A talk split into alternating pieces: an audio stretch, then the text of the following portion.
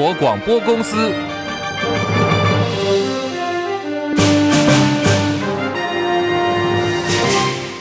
大家好，欢迎收听中广新闻，我是黄丽凤。新闻开始，先来关注的是二零二四总统大选，国民党征召的侯友谊，还有外传可能会独立参选的郭台铭，在过去的十二个小时当中，各自出国进行了被政坛形容是会外赛的日本，还有美国的出访行程。就在红海创办人郭台铭出发访美，同时还抛出了主流民意大联盟的想法之后不久，挺郭派彰化县议会的议长谢典林，今天凌晨透过脸书宣布退出国民党，他也是继南投县议长何胜峰之后第二个喊退出国民党的挺郭派议长。地方重要山头接连跳船了。国民党立委王宏威坦言，谢典林让国民党难堪，对于侯友谊的选情一定有伤，恐怕后续还有骨牌效应。我想谢典林议长之后，会不会再有其他的属于嗯、呃、重量级的地方派系哈，再有一些动作？我觉得。这个是非常难免的，跑票的人反而立刻要被党纪处分。好，那我们的议长拿着这个国民党当时以党纪处分的名义当上了议长，但是他现在他退党，有有有会有任何的伤吗？在同舟一下，对，在同舟攻击一下又回来了，又是议长。而郭台铭随即在谢典林宣布退党的脸书贴文下方留言，他建议呢再也必须要整合成功，共勉取得总统、立委大选胜利。外界解读这代表郭台铭笃定参选了，而侯友宜的处境未来将会更加的艰难。侯友宜今天早上出发前往日本访问，在机场被媒体追问谢典玲退党的事情哦，他没有回应。谢典林的退党无形也伤害到自己的姐姐，也就是国民党的副秘书长、国民党立委谢依凤。对此，谢。凤表示尊重弟弟，严正否认姐弟两人是分别挺郭挺侯，是在做双保险。这不是双保险，而是我们在政治的抉择上面就有不同。我不知道为什么谢议长选择在今天凌晨来宣布，就是退出国民党。我觉得也不用过多的臆测。不要再给所有的小鸡过多的压力。谢依凤坦言，自己跟弟弟谢典林在下届总统选举的过程当中，两人想法不一样。而对谢典林选在侯友谊今天访问日本的时间点，公开宣布退党，担任国民党彰化县党部主任委员的他说：“金边今天呢，即便是亲姐弟，如果跨越党纪的红线，也要做出处分。”而民众党英文官网被发现写着 “vote white, vote right”，原意呢是想要表达投给代表白色力量的民众党，投给正确的选择。不过呢，这样的一个英文表达方式，看在不熟悉台湾政治的西方人士的眼中，却有着很可能是投给白人、投给右派。白人至上、种族主义的意涵，在今天引发热烈讨论。民众党发言人林子瑜解释，没有所谓的白人至上主义的概念。小编的原本的意思是想要表达支持白色力量是正确的选择。现在既然外界有不同的看法，已经把比较有不同想法的图文下架了，未来也会严格把关英文内容。起初我们的网站是交由小编图片上面的美编，小编起初的用意是想要表达支持白色力量是一个。正确的选择，台湾没有白人至上主义。那因为近期有许多这个西方的呃友人，然后还有很多的网民给我们很多的建议，那我们也会从善如流。那针对此部分先行进行修改。那刚好我们的英文网站在近期也要针对内容还有视觉做整体的一个大翻修，所以目前呢，我们是先将这个比较呃有不同想法的这一篇图文先做下架。不过风波还没有落幕，民众党立委赖香伶出面护航，在脸书试图解释，他还直接标注了前美国总统川普。这个做法引发了网友的批评，说不要这么丢脸，随便去 tag 人，川普应该会觉得难懂。民众党现在的回应是，未来会把这个部分的相关事宜交给外交背景出身的秘书长周台竹，还有国际事务团队，针对英文相关的内容将会严格的把关。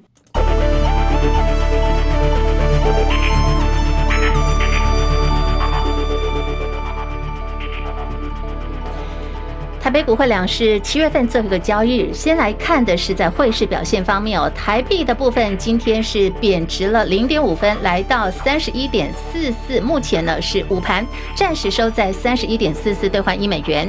台北股市下跌了一百七十五点，来到一万七千一百一十二点，跌幅有百分之一点零五，成交量已经放大到了四千两百八十四亿元。柜台指数下跌二点零三点，两百二十一点七六点，跌幅百分之。零点九一，日本股市是走阳的格局，来到三万三千零八十点，上涨了三百二十一点，涨幅百分之零点九八。韩国股市上扬十七点，两千六百二十六点。港股方面上涨一百九十四点，两万零一百一十点了，涨幅百分之零点九九。大陆股市上海综合指数上涨十三点，三千两百八十九点。深圳成指来到一万一千一百九十点，涨八十九点，涨幅百分之零点八一。印度股市上涨七十九点，六万六千两百三十九点，涨幅百分之零点一三。国际汇价方面，欧元兑换美元一点零零零六，美元兑换日元一百四十一点八九，一美元兑换七点一四八六人民币。黄金价格最新报价每盎司来到了一千九百五十三美元。以上是最新的财经资讯。好，美股呢受到了英特尔财报激励收高，尤其是费城半导体指数强涨超过百分之二。可是台北股市却上演的是开高急杀走势。今天呢，其实在早盘的时候，台北股市一度强涨有百点之多，还一度站上了一万七千四百点。不过呢，随后震荡拉回急杀哦，现在反倒是跌掉了一百八十二点，来到了一万七千一百一十一点。好，今天台北的这个股市带量急杀，资金逃窜，现在短线的 AI 股行情也恐怕受到影响。张佳琪报道。上周五美股表现不俗，台积电与联电 ADR 连袂上涨超过百分之一，台股早盘顺势走扬，但指数大涨只有短暂出现，随即一路向下。原因是创意开盘亮出跌停灯号，AI 概念股卖压开始宣泄，投资人急忙卖股，多杀多。纬创翻黑后一路杀到跌停板，威盛、广达、英业达等陆续跌停。AI 股杀声隆隆，多头指标股应声成为拖垮盘势的弱势股，大盘跌幅急速扩大到两百点，带量下杀。华南永昌投顾董事长楚祥生表示，创意的法说会下修今年营运目标，获利下滑，市场对 AI 相关个股报失望性卖压。由于 AI 股不少都是倍数的涨幅，相关个股投资务必谨慎。楚祥生说：“所以说，当你的。”第二季财报陆续公布的时候，你会发觉，事实上它也许没有它的获利没有因为 AI 改变的速度这么快，所以反而相关的个股要稍微小心一点。AI 股走了一整个月大多头，三十一号大跌，让资金逃往涨幅较落后或者具题材性的个股避风头，因此网通股及碳权相关个股有所表现。朱祥生认为，短线资金会先往位阶较低的个股操作，以轮动的方式因应 AI 股的调整。中广记者张佳琪台北报道。继参议院之后，美国跨党派众议员最近提出了透过实力促进台湾和平法案，要求优先处理对台军售案，同时呢有意修改台湾关系法。这次呢要修改要促进的一个重点，就是希望美方停止出售给台湾的武器必须是防御性质的相关限制。根据了解，共和党籍参议员卢比欧已经在六月份率先提出了参院版，要求承包商优先制造出售给台湾的军事项目。而且呢，不论合约的签约时间先后。持续来看的是，美国《纽约时报》报道说，美国军方情报单位跟国家安全官员都说，中国大陆已经暗中将恶意城市码植入了美国本体跟世界各地军事基地的电网通讯，还有供水系统。这样做的一个后果，可能会导致听命于中共人民解放军的骇客，在冲突发生的时候扰乱或者是拖延了美军的行动。包括了中国大陆未来几年对于台湾出手的情况，甚至也可能会侵扰美国人。人民生活，还有美国公司企业的营运。现在拜登政府正在全力的追查跟根除这些的定时炸弹。美国总统拜登一名资深的官务顾问人员也推测说，中共在美国基础设施植入了这些恶意程式码，很可能是为了拖延美军部署几周或者是几天的时间，从而更加轻易的透过武力来控制台湾。现在时间来到十三点十二分，好，国民党一波未平，一波又起。新闻最前线呢，今天要来聊的是国民党的家变。马上连线中广资深记者张伯仲进一步分析。伯仲上线了吗？好，上线了。立凤好，各位听众朋友，大家好。好，今天政坛哦最热的话题就是挺郭派的彰化县议会议长谢点玲。他今天凌晨哦在脸书发文宣布他退出国民党。地方山头哦公然跳船了，对国民党的总统立委选情必然一定会带来伤害。伯仲怎么观察蓝营地方势力的押宝，还有后续的政治效应？呃，其实很多人第一时间听到这个消消息之后，就是说，哎，有没有这么巧啊？那我们大家都知道，访美的郭董他私人专机应该当时都还没有在美国落地啊。那么立场向来就挺郭的彰化县长谢点玲呢，呃，刚刚立凤也提到，在台北时间今天的就是周一的凌晨啊，他在脸书宣布要退出国民党。那么飞行途中的郭董还在第一时间就留言回应说，呃，党籍或许不在，但是党魂永存哦，还说。呃，唯有在野党能够团结整合成功，取得总统和立委大选的胜利，才能把中华民国从战争边缘拉回和平的正轨。有人形容啊、呃，谢点林呢是继南投县议长何胜峰，我们到何胜峰是在五一七，就是国民党宣布征召侯友宜参选当天下午呢，就宣布要退党啊。那么是这起事件之后的再次让国民党遭到地方势力的重击啊。如果谢点玲的退党呢，只不过是郭台铭列解蓝营的另外一次攻击发起的号角响，那么接下来一般来说，理应啊还会有其他的骨牌也开始会继续倒下。不过这些都不稀奇啊。呃，究竟名单只会局限在那些所谓的牛鬼蛇神呢，还是会扩散到党内的小鸡？呃，甚至是不是也包括那几位和金小刀发生局域的一些指标性的战将？其实这部分比更重要，可能会关乎这场仗还能不能继续打下去的一些关键啊。当然，如果我们从这一事件发生之后各方的反应来推敲，其实啊，从目前手上获得的新闻来看，也有不少耐人寻味的影子在里面了。比如说，我们看到谢的胞姐啊，谢依凤，她的回应当中呢，虽然已经厘清了有关啊这个谢家是想在二零二大选当中买双保险这个旨意，她已经说绝对没这回事啊。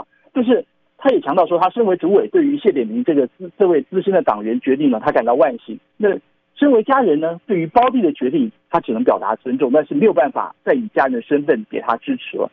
不过，从更大重点，我们必须注意到啊，他还提到说，和弟弟有不同的工作场域和交友关系，所以对于政治上的抉择也会不尽相同啊。但是依照，就是大家注意听啊，你大家不要忘了，谢依凤本身还是身兼彰化县党部的主委。他说，依照党中央颁布的这次大选的党员行为规范啊，对于民众党参选人柯文哲是不得去协助。他造势动员，但是对于蓝营重要伙伴郭台铭呢，只要不鼓吹他独立参选，还是可以希望共同合作啊。啊，他还说呢，过去一段时间他观察到自己弟弟和柯郭啊，柯郭两人的互动啊，呃，基本上都还在党部的规范范围之内，所以这位好姐姐呢，其实其实在某种程度上已经替自己职权范围内啊，替自己的胞弟已经撑出最大的免责空间了。我我觉得这部分我们可能要。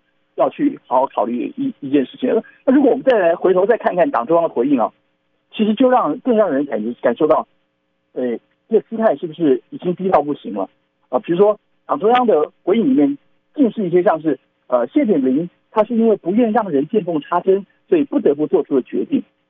那么国民党对此表达尊重和惋惜啊，还说呢，党中央也理解他在取舍之间有两难，甚至还搬出了。这个谢议长一家人，甚至一家几代啊，都是蓝营的重要成员，所以相信接下来也会和国民党一起共同努力，下架民进党，实现所谓的政党轮替目标啊。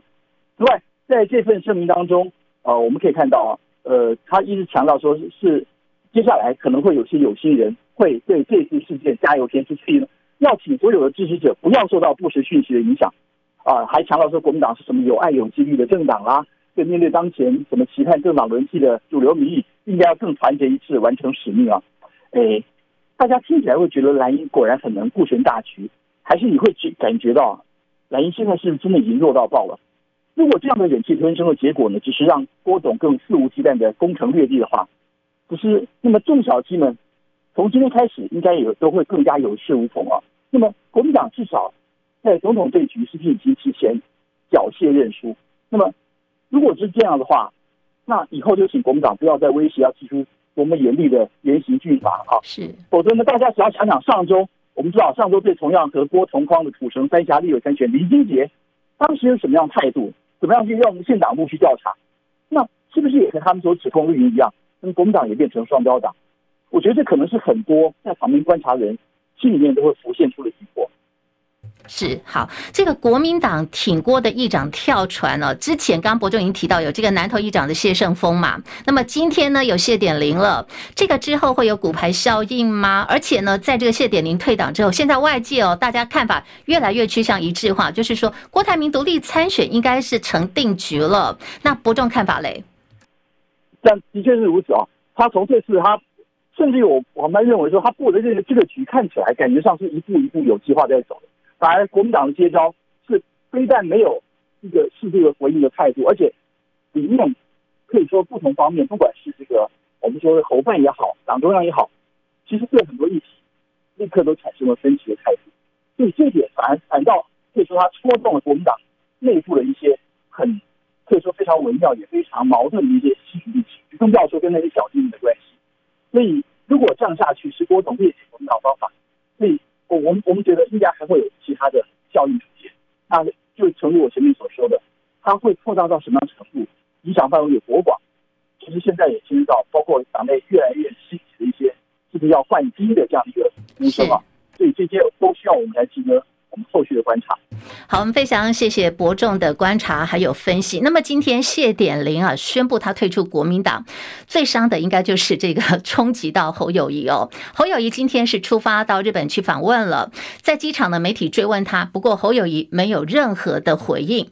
那么在鸿海集团创办郭台铭方面，他现在专机已经在美国落地了，可是呢，在离开台湾专机在起飞之前，他已经抛出了主流民意大联盟的想法。那么整个现在蓝营呃这个内部势力的发酵，值得后续的关注。而谢点玲的退党，其实也伤到了他自己的姐姐，也就是国民党的副秘书长、立法院党团书记长。国民党现任立委谢依凤，谢依凤也是要寻求连任的哦。那么，其实现在在彰化地区正在上演的，还有一个是被认为总统大选的前哨战。这个是在这个礼拜六要举行的彰化县北斗镇镇长的补选。总共这次参选人有五个人哦。那么今天是礼拜一了，现在是选战倒数的黄金周。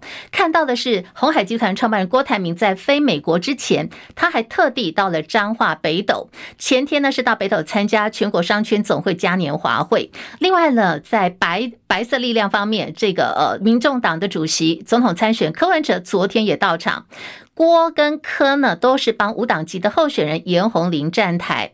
民进党主席赖清德今天是要辅选民进党的候选人江雄一峰。那么大家可能要问的是，那为什么侯友谊没有去呢？主要是这一次哦，在这个国民党方面哦，并没有提名人。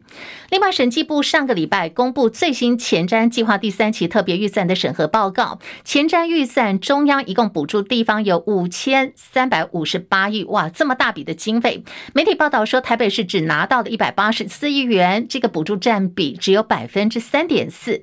可是，民进党执政县是囊括了百分之四十以上的经费。其中啊，高雄果然不一样，高雄是独拿的一千两百六十五亿元，占了总补助比例的将近有四分之一。这个比例，如果你跟台北市来做对比的话，是台北市的七倍以上。网友就很酸说：“亲生的亲生哦，果然不一样。”那么，行政院长陈建仁今天回应强调说，前瞻预算并没有特别去偏重哪个县市。公共议题讨论呢，要大家一定要根据事实，不要信口开河了，不然就是大家在做假新闻。前立委黄国昌跟他女儿名下总共有两笔的机灵地被踢爆，说是菜园变成了停车场。新北市政府勘查以后，要求限期十五天之内要申请设置许可。二十九号已经过期哦，这也就是最后申请截止期限已经过了。不过呢，新北交通局到现在呢还没有收到申请。今天新北市政府依法执行，依照停车法第三十七条的规定，处负责人三千元的罚锾，同时限期改正，持续列管稽查，后续也会交由新北市的城乡局依照相关的法令来进行处置。另外，交通局也进一步说明，限期改正期限是十五天，后续是可以连续处罚的，最高可以罚三万元。立法院今天临时会，今天是最后一天了，赶进度。我们看到已经三读通过了性骚扰防治法修正案，明定意图性骚扰者处两年以下的有期徒刑、拘役，或者是并科新台币十万元以下的罚金。利用权势或者是机会而从事有这个犯罪行为的话，加重其刑到二分之一。规范性骚扰事件发生的时候，被害人未成年的，得于成年之后三年内可以提出申诉。成都市大约二十八号晚间举行了开幕仪式，担任台湾中华代表队长旗官的是排球甜心，他叫做廖以任哦。在这个呃 Google 或者是在任何的 YT 频道上，你可以看到他的影片跟图片。他全程呢挂着活泼甜美的微笑，很多的网友被电晕了，当然包括大陆的网友在内，说：“哎，台湾的旗手好可爱。”甚至相关的这个图文啊、影音是称上冲上了大陆微博的热。热搜前十名，不过呢，现在被小粉红给出征了，因为有这个大陆网友就翻出了廖以任先前在个人 IG 所发布的出国比赛的现实动态，痛批他是台独分子，还发动网军出征他的 IG。不过廖以任有回应了，他说他没有很在意啦，乐观的说自己的心情并不会因此而受到影响。国内知名学者、台湾大学心理系的名誉教授黄光国黄老师昨天辞世，享受七十八岁。生前具有大炮性格，经常投书给各大媒体批评时政。曾经也针对前中研院院长李远哲所推动的教改大肆批评。他在过去曾经担任总统府的国策顾问。二零零七年元月份的时候，恢复国民党籍，宣布参加总统候选人的初选，也挑战当时声势最高的马英九。不过，因为他恢复党籍未满四个月，而不能够参选。另外，在大学停招的讯息方面，大同技术学院、明道大学、环球科技大学三所学校，因为有这个债务欠债的问题，还有欠员工薪水、教职员工薪水，已经有一段时间没有发放，所以呢，教部裁定从明天开始，八月一号开始停招，明年的七月底必须要停办。